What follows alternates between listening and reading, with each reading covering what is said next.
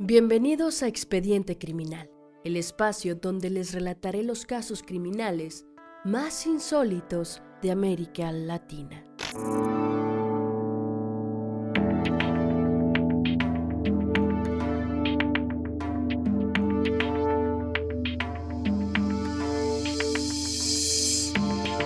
La vida de un ser querido nos puede ser arrebatada de un momento para otro. Y cuando esto sucede sin explicación, nos quedamos llenos de dudas, dolor e incertidumbre. Esto mismo le ocurrió a la familia Llena Saibar cuando en mayo de 1996 su hijo de tan solo 12 años perdió la vida. No hubo avisos previos, no hubo nada que anticipara el hecho, no hubo forma de evitarlo. El caso se volvió uno de los más mediáticos de la historia de República Dominicana. Sin embargo, al día de hoy no se ha podido esclarecer del todo el porqué. Incluso no estamos seguros de que los condenados hayan sido los únicos culpables. Con ustedes, el caso de Yena Saibar. José Rafael Llena Saibar vivía en Santo Domingo Llevaba una vida normal para un niño de su edad. Jugaba con sus amigos, tenía buena relación con sus padres y era muy obediente. Lo único destacable era que pertenecía a una familia caudalada de la región. De hecho, sus padres eran primos de los vicepresidentes del país en ese momento. Uno de los pasatiempos favoritos de José era estar con su primo, Mario José Redondo Llenas, de 19 años de edad. Mario era como un ídolo para él. El día 4 de mayo de 1996, José llamó a su madre al trabajo, pidiéndole permiso para salir con su primo. Mario lo había invitado a una exhibición de motores en un supermercado local. La madre le dio permiso con la condición de que regresara a las 5 de la tarde, ya que más tarde iban a salir. Una hora después, Mario llamó a su tía y le dijo que su primo quería que lo dejaran en un centro de boliche para encontrarse con unos amigos. Ahí la madre comenzó a sospechar, pues su hijo nunca salía sin la supervisión de un adulto. Haciéndole caso a sus instintos, fue al supermercado y se encontró con que no había ninguna exposición de motores. Luego fue al supuesto centro de boliche y José tampoco estaba ahí. Para ese momento, la madre ya había entrado en pánico. Llamó a todas las personas que conocía, pero ninguna sabía del paradero de su hijo. Se comunicó con las autoridades y la policía inició con la búsqueda. A esta búsqueda se sumaron muchas personas de la comunidad, entre ellas su mismo primo con el que supuestamente había estado horas antes. Luego de la intensa búsqueda, el cuerpo de José Rafael fue hallado por unos campesinos de la zona. Lo encontraron asesinado en el arroyo de Lebrón, a unos 24 kilómetros al noroeste de la ciudad.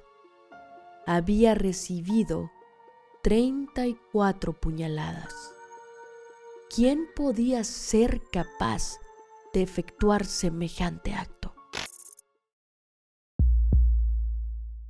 Todos conocemos el procedimiento en estos casos. El cuerpo debe ser llevado a una clínica forense con urgencia para realizarse una necropsia. Sin embargo, esto no fue lo que ocurrió.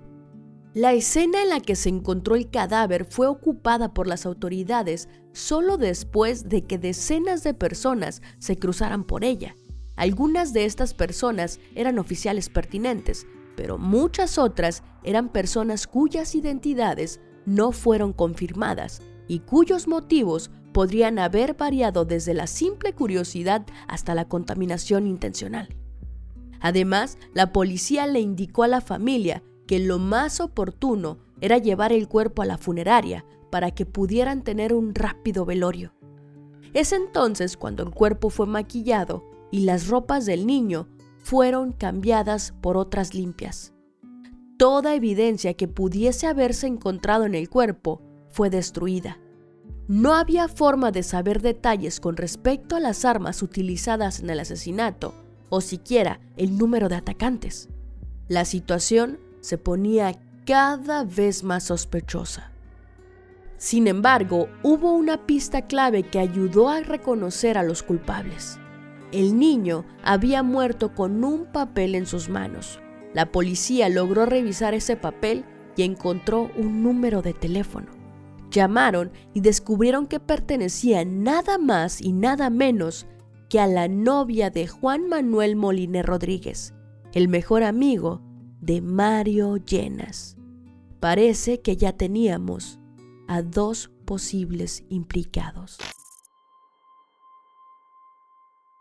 El 5 de mayo, día siguiente de haber sido encontrado el cuerpo, la policía apresó a Moliné y a Mario Llenas, quienes confesaron automáticamente el crimen. En su declaración afirmaron que el plan original era secuestrar al niño para pedir 10 mil pesos como recompensa. Pero cuando lo llevaban en el auto, el pequeño se empezó a mover mucho. Se puso cada vez más inquieto. Así que lo amarraron con cinta adhesiva en las manos y los pies. Posteriormente, lo pusieron en la cajuela. Al ver que el plan no iba a funcionar, Mario decidió asesinar a su primo. Moliné lo sostuvo por la espalda mientras Mario le clavaba las puñaladas. Luego botaron el cuerpo en el río y volvieron a sus vidas como si nada hubiese pasado. El juez sentenció a 20 y 30 años de cárcel a Moliné y a Mario Llenas, pero el caso no se había cerrado ahí. Mario estaba muy enojado y juraba que había otros culpables mucho más fuertes detrás del crimen. Desde la cárcel, Mario dio una declaración escrita donde implicó a la familia de la embajadora argentina en el país de ese momento. Teresa Mecha de Palma, a su esposo Luis Palma y a su hijo Martín Palma Mecha. Esta gente poderosa parecía esconder muchos secretos. El caso tomó un giro de 180 grados. Volvamos un poco en el tiempo. Mario Llena se había hecho amigo de Martín Mecha en el bachillerato. Ambos eran jóvenes problemáticos. Si bien Mario venía de una familia adinerada, esto no le era suficiente. Se vio cautivado por el estilo de vida de los Mechia Palma y rápidamente quiso establecer relaciones cercanas con ellos. El padre de su amigo, el señor Palma, lo metió en el negocio del tráfico ilegal de drogas, involucrándolo en pequeños negocios. Sin embargo, las drogas no eran la única actividad ilícita de la familia Palma. En la finca se llevaban a cabo fiestas donde personas de la alta sociedad podían consumir sustancias ilegales, realizar orgías y tener sexo no consentido con menores. Incluso, en una de esas reuniones, Luis habría intentado abusar de Mario. Para la época del asesinato de José, parece que Palma estaba planeando un nuevo negocio donde obtendría dinero fácil. El plan era secuestrar a varios niños de familias adineradas de la región y pedir recompensas por ellos. Allí es cuando surge el nombre de Yena Saibar, ya que era quien se encontraba más cerca de su alcance, por ser el primo de Mario. A principios de mayo, Martín le dio a Mario el instructivo para el crimen. Debía secuestrar a su primo y llevarlo hasta la finca de su familia. En el mismo estaba contemplado que algo podría salir mal, por lo cual le dieron un viper donde llegado el caso debía marcar el código 666 y depositar al niño en el arroyo Lebrón para que otros pasaran a tomar el control. Como ya sabemos, el día de los hechos, Mario entró en pánico y terminó asesinando a su primo. Por si todo lo contado hasta aquí no fuera suficientemente terrible, Mario proporcionó información aún más extraña y perversa sobre la familia y su círculo social.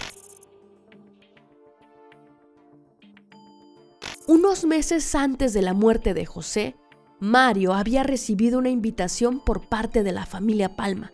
La reunión a la que había sido invitado era de un grupo que estaba liderado por una mujer apodada la gringa. En esta reunión se encontraban personas muy poderosas, desde policías hasta miembros de la alta sociedad. Decían que iban a cambiar vidas, pero para lograrlo debían realizar rituales satánicos antes. Para estos rituales era necesario sacrificar la vida de niños inocentes. Mario salió espantado de esa reunión y no volvió a saber más al respecto. Sin embargo, la asociación temporal entre la creación de esta nueva agrupación y el secuestro de su primo concordaban mucho. ¿Iba a ser utilizado José para un ritual? Luego de la declaración de Mario, la justicia comenzó una investigación hacia la familia de la embajadora.